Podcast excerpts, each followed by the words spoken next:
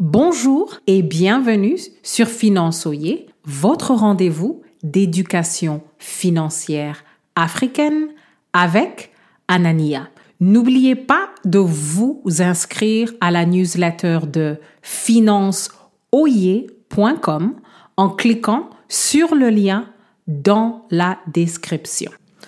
Comment pouvez-vous éviter de gaspiller vos années de salaire optimales Restez à l'écoute pour comprendre pourquoi il y a une date limite pour placer son argent correctement.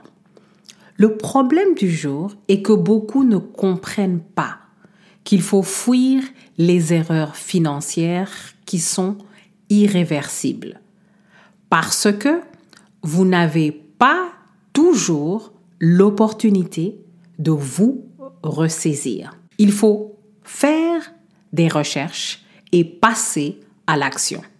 Quand vous avez posé la fondation de votre sécurité financière, l'autre étape, c'est de construire un portefeuille d'investissement. Bien entendu, après avoir évalué le retour sur investissement que vous voulez et les risques associés que vous êtes prêt à assumer. La deuxième chose à faire, c'est de maximiser votre capacité d'épargne dès le début de votre carrière et surtout en milieu de carrière. À ce moment-là, il est plus facile de savoir où ajuster votre budget.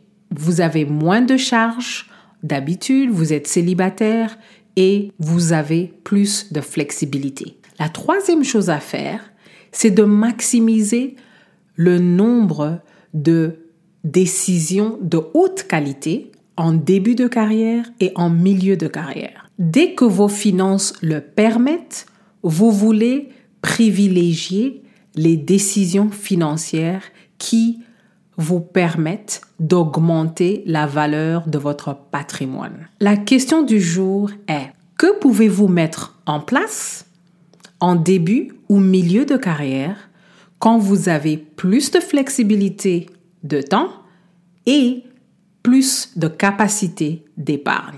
Un exemple pour illustrer notre sujet du jour, en début de carrière ou en milieu de carrière, c'est une erreur de ne pas maximiser votre capacité d'épargne. Et c'est une erreur de prendre votre argent et de le gaspiller sur des choses qui ne vont pas augmenter en valeur. La trajectoire de vos revenus peut changer à tout moment à cause d'une crise. Si votre industrie ne reprend pas tout de suite après une crise, votre capacité d'épargne peut tomber à zéro et rester à zéro pendant très longtemps. Si, par exemple, dès l'âge de 20 ans, vous investissez 90 dollars par semaine pendant 30 ans avec un retour sur investissement de 10%, à 50 ans, vous aurez 769 000 dollars d'investissement.